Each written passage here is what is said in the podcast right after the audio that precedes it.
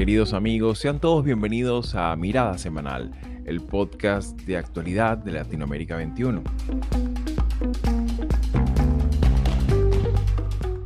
Como todos los domingos, analizaremos las principales noticias de la semana con el respaldo intelectual de Marisabel Puerta Riera y Manuel Alcántara Sáez.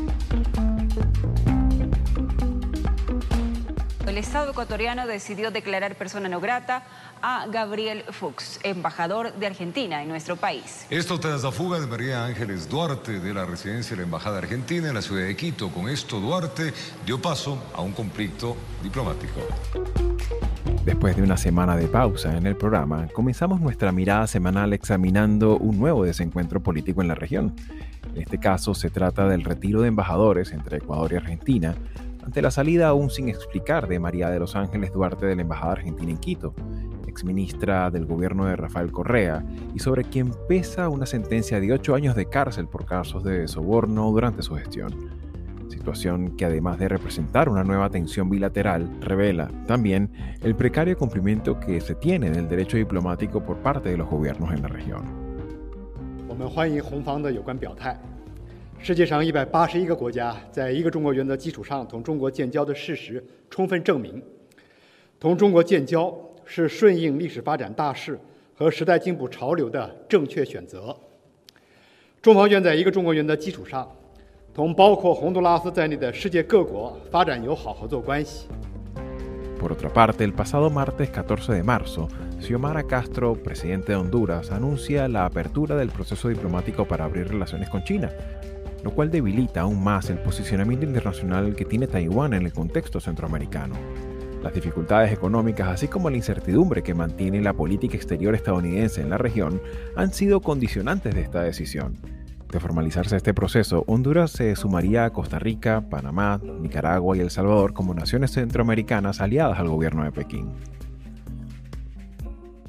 En marzo, cuando entre la moneda, no voy a entrar solo tú entrarás conmigo.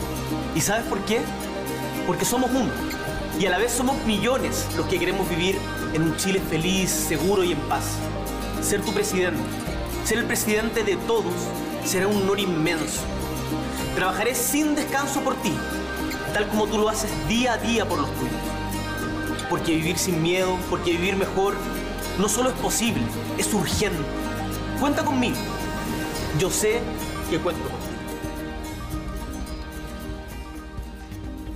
Y para el tercer segmento del programa, el pasado 11 de marzo se cumple el primer año de mandato de Gabriel Boric, ocasión siempre propicia para realizar un balance preliminar de su gestión.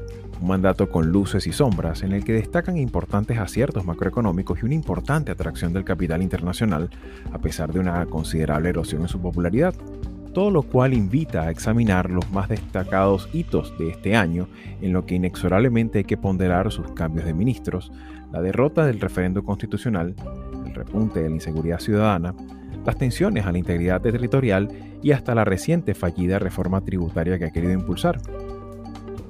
Soy Xavier Rodríguez Franco y estoy encantado de estar de vuelta con todos ustedes después de una breve interrupción. Les hablo desde Houston, Estados Unidos, y hoy es domingo 19 de marzo de 2023.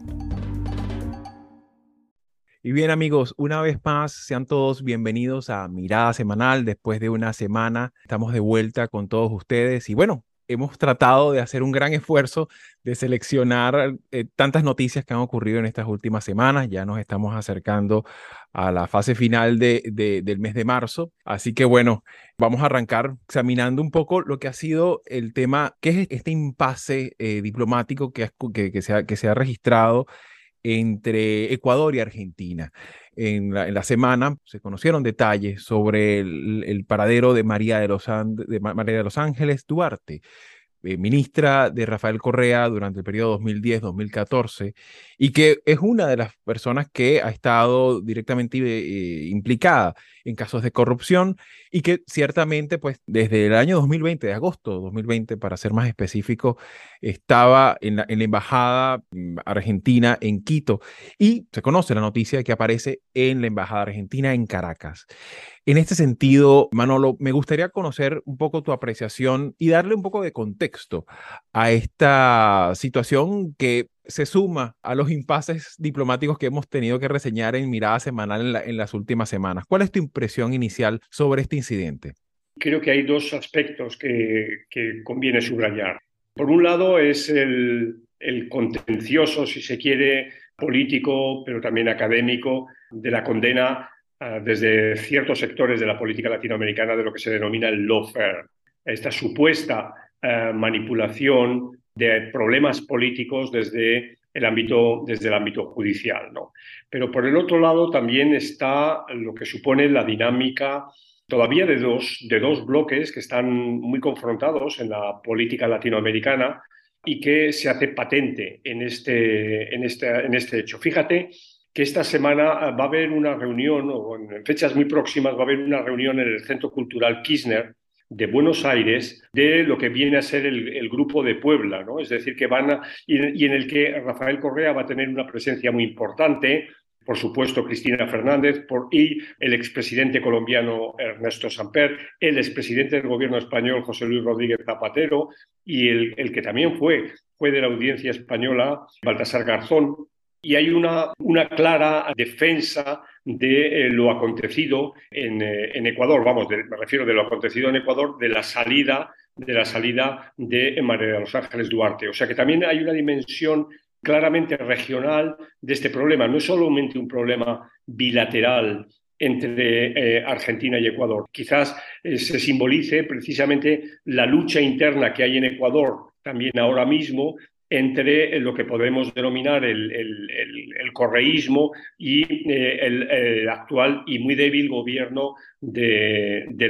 ¿no? Y esto se proyecta en el ámbito latinoamericano y cruza, cruza todo el continente ¿no? en diagonal y se, y se da centro o se da cabida en, eh, en, esta reunión que va a haber en Buenos Aires. Hay que tomar en consideración que eh, de alguna manera pues lo que sigue, uno de los elementos que más permanencia tiene en la izquierda latinoamericana es, ese internacionalismo proletario de, la primera izquierda tradicional, ¿no? Y que se mantiene eh, sobre todo en esa facilidad argumentativa en la que siempre se ve que lo que sufre un país es típico ataque de las oligarquías, ¿no? Y entonces siempre se mantiene como mucho esa narrativa de mantener en el tiempo eh, circunstancias en las que incluso estamos hablando de una persona a la que se le tendría pues una, una pena de ocho años de prisión por soborno. Se, se habla de que ha estado vinculada a coimas por más de siete millones de dólares y sobre todo mm, considerando su, su, su, posición como ministra de Transporte y Obras Públicas. Y en ese sentido creo que es un elemento que ciertamente es muy llamativo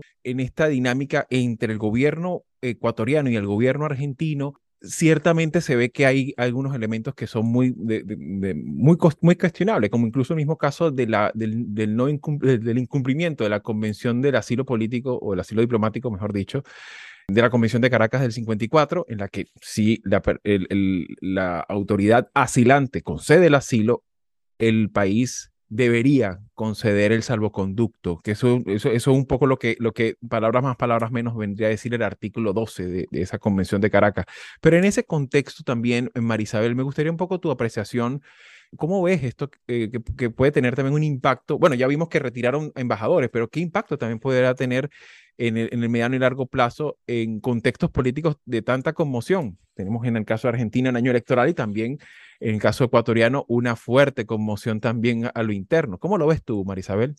Cuando estaba leyendo sobre el caso, a mí lo que me parece que, que está claro es que la figura del asilo cada vez más se convierte en un instrumento para la manipulación. Por ejemplo, lo que acabas de señalar, no es posible, independientemente de cuál sea el trasfondo del caso desde el punto de vista jurídico porque Odebrecht sigue dando para eh, involucrar a, casi toda la región. Eh, hemos tenido casos lamentables como el, el de Alan García, pero tenemos a, Toledo en Perú también. Es decir, esto ha manchado. El caso eh, Odebrecht no ha dejado a nadie a salvo. Y aun cuando podamos tener dudas de la transparencia judicial, el problema está en que la figura del asilo y por consiguiente todas las implicaciones que esto tiene eh, para, para la salud de las relaciones multilaterales en, en, la región, porque ya tú lo has señalado con esa reunión del, del Grupo de Puebla. Nosotros vamos a ver las consecuencias para otros casos que no sean tan notorios, tan desde el punto de vista mediático, porque eso puede lesionar la posibilidad de alguien que realmente sea un perseguido político. Ellos todos, Correa, eh, Duarte, ellos todos alegan ser perseguidos políticos, pero ellos tienen un perfil elevado. Ellos tienen de alguna manera protección de gobiernos afines. Pero, ¿qué queda para aquellos que no son de alto perfil, que realmente son perseguidos políticos y que, por ejemplo, un gobierno le niegue el salvoconducto, como hizo el, gobierno, como lo ha hecho el gobierno de Lazo? E insisto, sin entrar en los detalles de si fue o no fue una decisión judicial transparente, eh, el problema está en la figura del asilo que se, se deforma, se corrompe, porque de un lado, quien debe proteger no lo está haciendo y el otro está contribuyendo a, la manipulación. No es posible eh, eh, que esta señora haya salido de la embajada y que nadie vio nada, nadie, eh, eso no es creíble. Entonces, las dos partes están contribuyendo al deterioro de la figura, que es importante preservarla y sabemos que está en retroceso porque lo que estamos viviendo aquí en Estados Unidos con la figura de los asilos también es una forma de, de ir menoscabando la, la posibilidad de utilizarlo como un mecanismo de protección para quienes están sufriendo persecución política. Eso para mí es lo más grave de este caso. Claro, que es ahí donde no entraría entonces a las valoraciones. Bueno, ¿será que entonces hay asilos de primera, asilados de primera y asilados de segunda, no? O sea, ese es un poco la, el correlato también preocupante de todo esto. Sin embargo, para, para, antes de cambiar el tema, me gustaría una muy breve apreciación tuya, Manolo, sobre todo qué impactos pudiera tener esto también a lo interno del Ecuador. Sabemos que Lazo ah, vive momentos de muchísima tensión, de muchísima turbulencia en términos de gobernabilidad y obviamente eh, está ahorita bajo el foco de la interpelación, no tan solo de, de, los que no simpatizan con él, sino también de su propio gobierno. ¿Cómo es posible que haya salido con esa solvencia de, de la propia embajada, ¿no? Y que incluso la propia migración no, no tiene registro de su, del tránsito de esta, de esta funcionaria. Así es. Por un lado, esto yo creo que refuerza esta idea que tenemos que Lasso está en una situación tremendamente difícil, inestable. ¿no? De hecho, durante este fin de semana eh, se está deshojando la margarita ¿no? en torno al proceso de la apertura del, juicio político que eventualmente pudiera conllevar su, eh, cese ¿no? como, como presidente. Pero también a la vez pienso si esto no puede ser una jugada que beneficia a Lasso, en el sentido de que recuerda a la ciudadanía ecuatoriana las mañas y ah, la actuación de Rafael Correa, no, no, como, un, no como un presidente que, que, fuera mítico, eh, con una cantidad de buenas cosas y de, un desempeño inmejorable, sino como un gobierno bastante delincuente. ¿no? Y esto puede, puede a la postre beneficiar al ASO. ¿no? Pero bueno, de todas maneras, como hemos dicho siempre, pues seguiremos examinando cómo se desarrollan los acontecimientos y hasta ahora, pues lo que se sabe es que María de los Ángeles sigue en Caracas. No pareciera que, por lo que ella misma ha manifestado en las redes sociales, no pareciera que ella va a irse a Argentina. Pero bueno, no se, han roto las relaciones eh, diplomáticas, pero se han visto fuertemente erosionadas.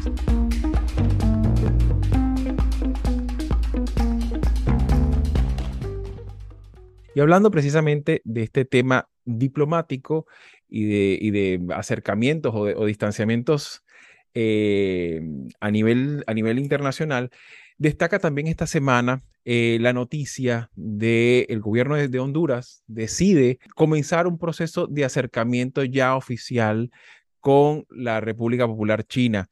Sabemos que el tema China-Taiwán tiene un epicentro específico y muy particular en Centroamérica desde hace muchos años, pero particularmente eh, resulta llamativo este planteamiento que hace el gobierno de Xiomara Castro, la apertura de relaciones oficiales con China, las cuales enseguida pues tuvo una apreciación de bienvenida del propio portavoz de la Cancillería china, Wang Wenbin, disculpen si no he pronunciado correctamente el nombre, decía algo así como, bueno, esto confirma, muchas veces hay un tema también un poco comprometedor, ¿no?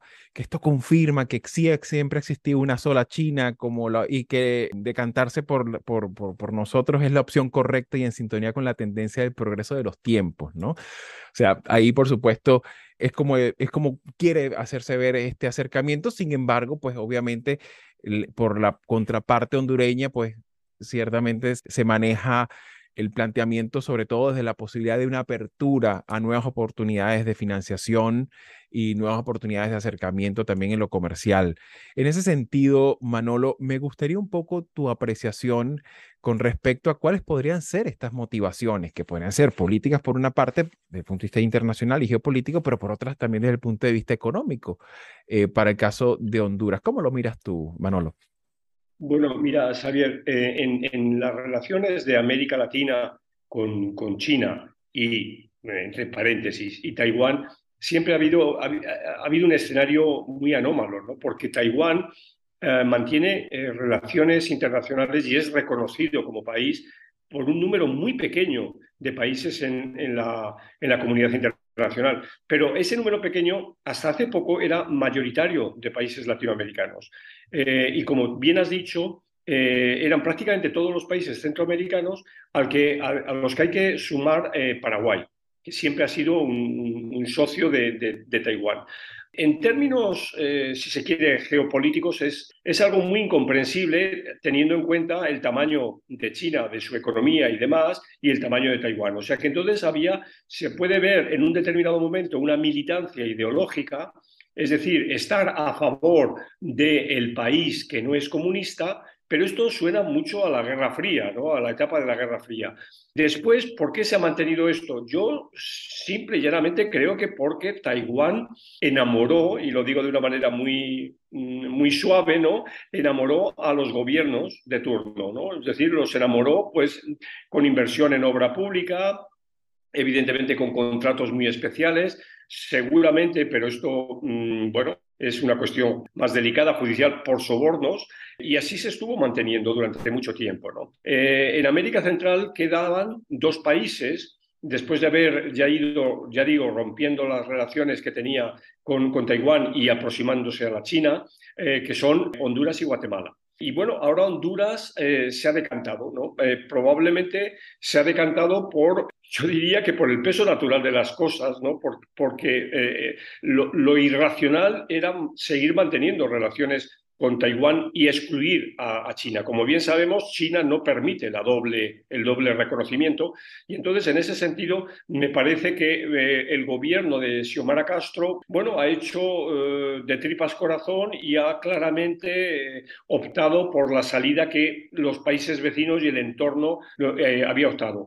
Guatemala está ahora mismo encarando unas elecciones presidenciales. Yo me imagino, no, sabemos ahora mismo qué, puede pasar, quedan todavía unos meses, pero yo me imagino que el nuevo gobierno guatemalteco tomará la misma decisión. Eh, ya digo que esto es eh, siempre hacer predicciones es complicado, pero me parece que, este es el camino. Y va a quedar eh, el caso de Paraguay, pero Paraguay igualmente tiene nuevas elecciones, como sabemos, a finales del mes que viene, y no me extrañaría mm, si ganara eh, Efraín Alegre, es decir, el, candidato del Partido Liberal Radical Auténtico, eh, pues no me extrañaría que, también eh, optara por la misma, por la misma vía. ¿no?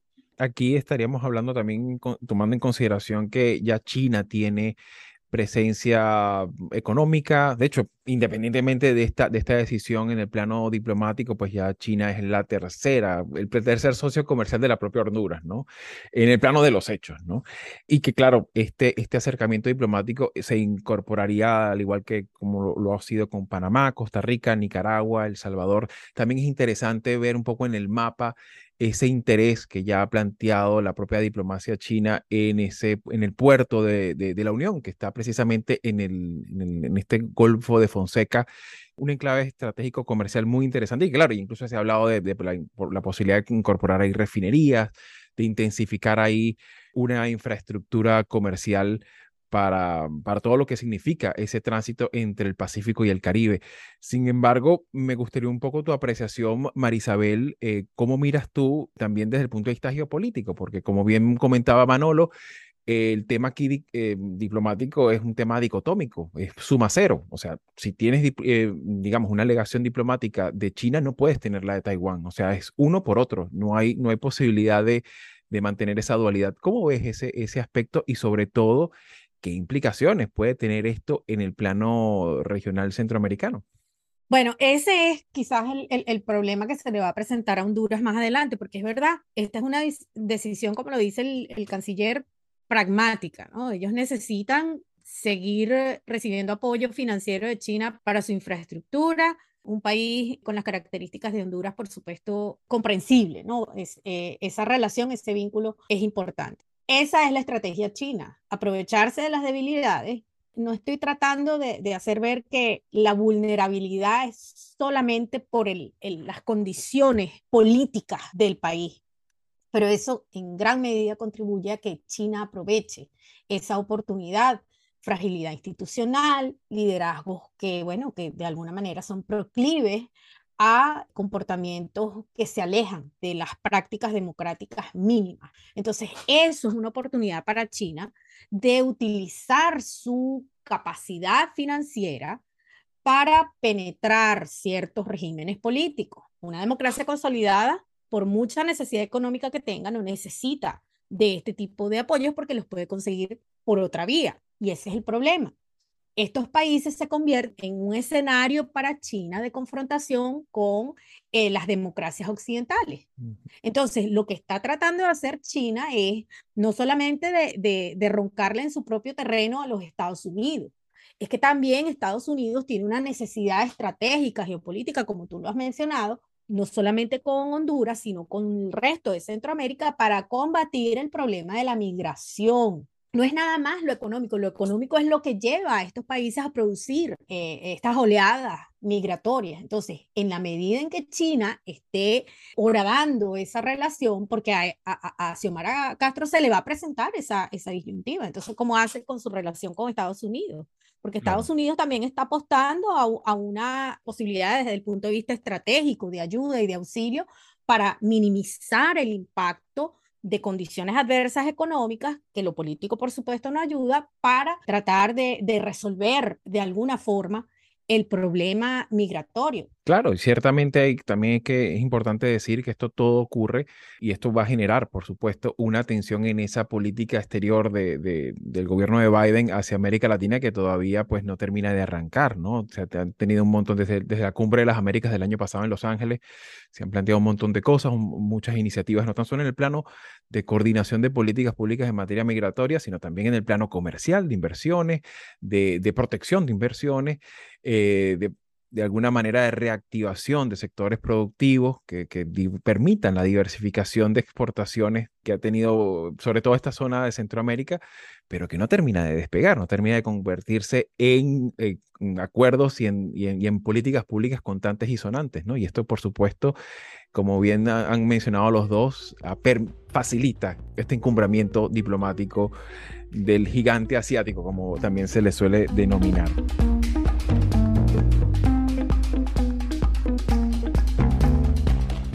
Como habíamos tenido un parón en la semana pasada, la semana que no pudimos grabar, eh, hubo un, un, evento importante eh, para el calendario, mm, digamos, de la, de la historia política contemporánea que se cumple. El 11 de marzo se cumplió el primer año de mandato de Gabriel Boric, eh, un mandato pues que ciertamente estuvo rodeado de muchísima crispación política, muchísima tensión. Es importante también tomar en consideración todas las protestas que se registraron en Chile desde el 2010, de finales de 2019 y que obviamente fueron el gran telón de fondo sobre el cual se desarrollaron todos los acontecimientos después de la pandemia, después del 2021 y que bueno, ciertamente fue una elección entre dos extremos prácticamente, ¿no? Y eso eh, sin duda alguna de, dejó huella en la, en la opinión pública. Sin embargo, me gustaría un poco pulsar sus, sus apreciaciones sobre un gobierno que trae luces y sombras. Obviamente, me gustaría examinar un poco eh, de arranque eh, esta cuestión de que muchas veces se, se, se, evalúa y se ve en la prensa, ¿no? Ese tema de que, bueno, es una, es una promesa, pero que no termina de arrancar, ¿no? La promesa de lo que es el gobierno de Boric que a pesar de tener buenos indicadores en el plano económico, sigue estando pues en, en mostrando digamos, dificultades para mostrar solvencia en algunas decisiones, sobre todo en el plano de seguridad pública, integridad territorial, y también se, ha mostrado un poco conmocionado aún por ese, por ese varapalo que sufrió el año pasado con el tema de la, no, de la no aprobación de la reforma constitucional.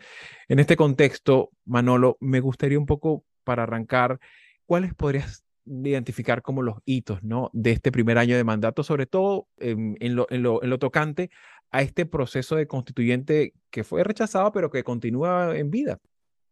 Eh, mira, yo lo veo como un, eh, como un proceso de aprendizaje. Todo el mundo en, en, su andadura personal, en su andadura profesional, aprende, aprendemos. Eh, Boric era, es el presidente más joven de, América Latina, lo cual no significa que no tuviera experiencia.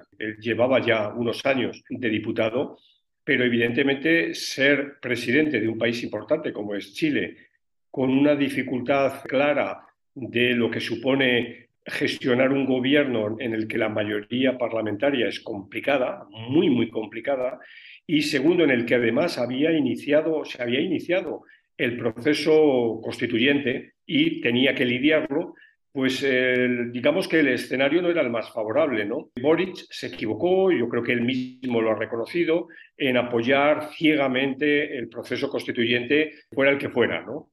Eh, porque probablemente él podría haber apoyado de una manera ambigua la idea de cambio, ¿no? Es decir, mire, tenemos una sociedad que ha cambiado mucho, es necesario cambiar la regla fundamental, la constitución del Estado, pero nada más, ¿no? Y sin embargo, se, se, imbricó y esto, pues claro, le ha supuesto un fuerte dolor de cabeza, pero me parece que la solución que eh, alcanzada, gracias también a la cierta madurez de la clase política y de la sociedad chilena, es, acertada. O sea, hoy yo creo que Chile camina hacia un escenario mucho más solvente y, probablemente también diría mucho más maduro ¿no? que el de hace un año. Eh, esto por un lado. ¿no?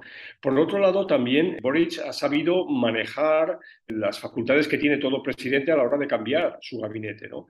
La última reforma, por ejemplo, en, un ministerio que posiblemente para el, común de los, de los chilenos sea menos relevante, como es la Cancillería, pero la entrada de Alberto Manclaveren, que es un, primero un profesor de relaciones internacionales, segundo un diplomático solvente, pues me parece que mm, indica esta, esta madurez ¿no? que tiene el presidente ¿no? de, de, decir, bueno, no todo lo joven por ser joven es lo único que vale, ¿no? sino que eh, la, propia sociedad chilena tiene otras salidas. ¿no?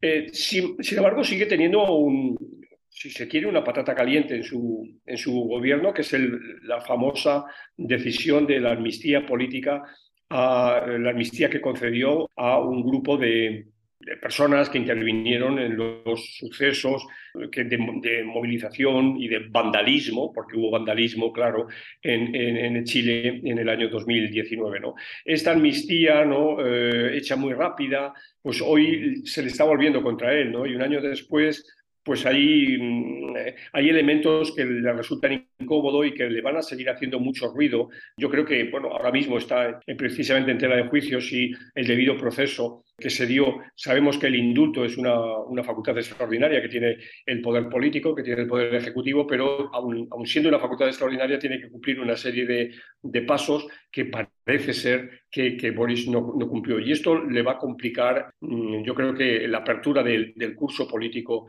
eh, en Chile creo que, que, que, Boric va a tener una, una, una presidencia mm, más, más que decente, ¿no? Me parece a mí ciertamente estamos hablando de apenas el primer año y que por supuesto hay muchísimas cosas sobrevenidas también del mismo efecto de la pandemia que, ha tenido en la contracción de la economía mundial y obviamente Chile es un país que está económicamente muy integrado al mundo y obviamente hay muchos procesos que, que, que están todavía en pleno desarrollo.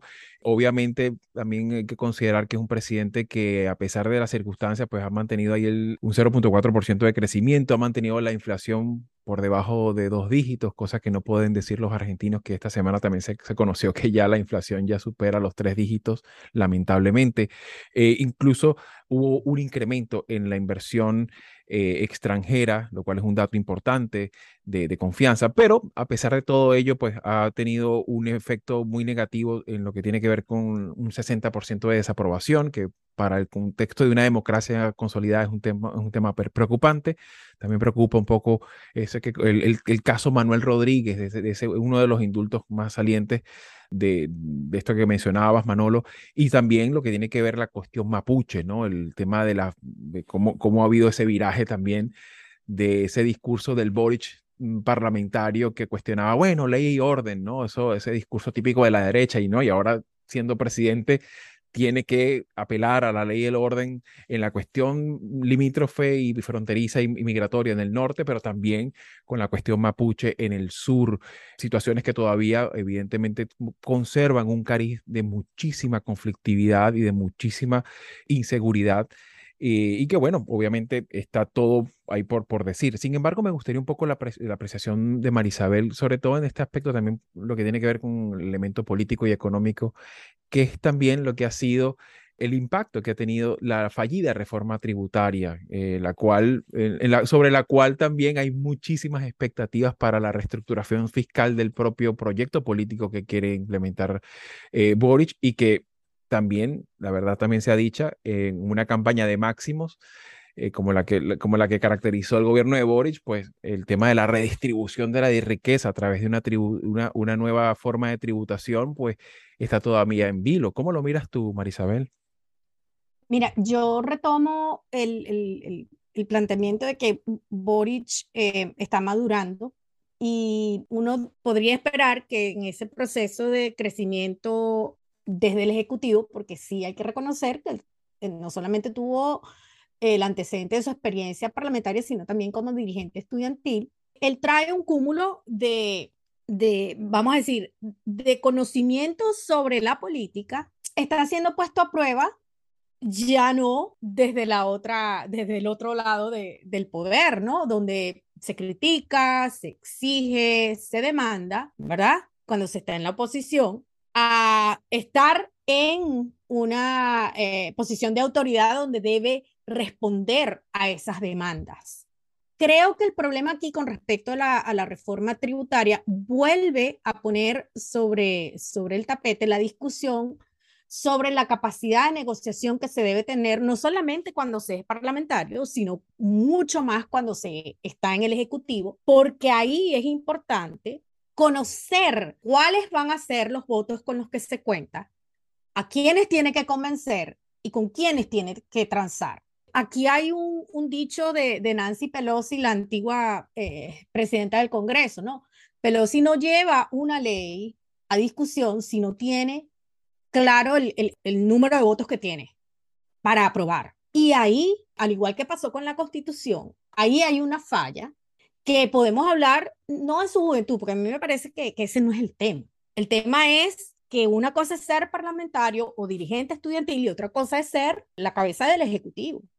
Y ahí es donde está el rol del, del, presidente también como legislador. El presidente puede tener expectativas con respecto a un instrumento legal, una propuesta de ley, pero también tiene que tener claro que debe contar con un mínimo porque esto va otra vez a su cuenta de, de, yo no sería tan, tan cruel como para hablar de fracasos, pero sí de lecciones que tiene que aprender, ¿no? Parte de su proceso de madurez. Sin embargo, la sociedad chilena se debate entre querer una cara nueva, aspirar que con caras nuevas vamos a renovar y a cambiar el sistema, pero a su vez eh, se, se, resiste, hay una resistencia al cambio y prefieren a alguien con madurez, con conocimiento, para que lleve adelante estos procesos, que se entiende, hay que cambiar, pero no cambiarlo todo para que quede, para que quedemos en, en, en, en serio y volvamos a construir. Ahí hay un debate que me parece interesante porque yo creo que pasa en, en esta crisis de democracia, de, de, de erosión democrática, yo no creo que se trate de un debate generacional. Ese no es el punto. El punto es qué capacidad tienen los gobiernos para implementar los cambios sin que sean traumáticos, sin que se le transfiera ese costo a, una población que lo que está esperando, y más en el caso de una reforma tributaria, es que hayan ciertas eh, correcciones de injusticias, que se pueda eh, hablar de un proceso claro, transparente, donde siempre habrá un sector que se va a sentir perjudicado en, en aras de lograr el beneficio de otro. Eso es inevitable cuando se trata de, de casos de, de, materia tributaria. Pero me parece que tiene que haber un aprendizaje. Claro, y por supuesto, el, tema del el, valor político que tiene mantener los equilibrios, ¿no? Mantener, mantener, lo cual no quiere decir dar, hacer todo lo necesario para no cambiar nada, pero ciertamente es importante gobernar sobre la base de consenso, de acuerdo, de convencer, de un proceso de aprendizaje en el cual también, y bueno, y, creo que es uno, uno, de los elementos que podemos destacar también en este primer año, que ha habido también una moderación. El Boric de campaña es un Boric que ahorita ciertamente está un poco más acercado al centro, un poco más comprensivo de, de las voces críticas que ha tenido a lo largo de este año y que creo que eso también habla muy bien de él, ¿no? De alguna forma, pues también lo ha manifestado. Sí. Y, fíjate, Xavi, eh, es el, el, presidente que se sitúa en el ámbito claramente de la izquierda que ha tenido eh, la decisión más valiente de condenar a, Nicaragua, por ejemplo. Así es, así es, lo cual eh, ciertamente son cosas que también hay que tomar en consideración y de lo cual también la ciudadanía debe enriquecer el debate para aprender un poco, destacar estas pequeñas, estos pequeños detalles que hablan mucho de este proceso de aprendizaje, pues que, es un proceso de aprendizaje que, ciertamente es un proceso colectivo. Así que bueno, mis queridos, muchísimas gracias por su tiempo, por sus apreciaciones, por su sabiduría y bueno, eh, seguimos examinando lo que va aconteciendo en la dinámica política, económica y social de nuestra región. Así que será hasta una próxima oportunidad. Claro que sí. Muy buena semana.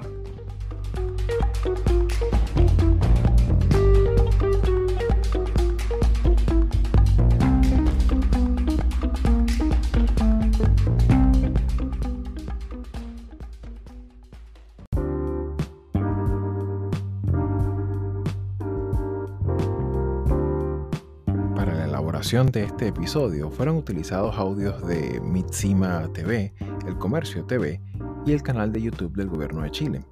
Soy Isabel Rodríguez Franco y nos escuchamos en Mirada Semanal la próxima semana.